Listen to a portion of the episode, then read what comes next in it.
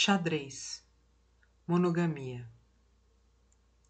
Neste chão quadriculado, preto ou branco, eu ou ela, sim ou não, amor ou distância, lembrança e expectativa, duas peças nunca ocupam simultaneamente a mesma casa.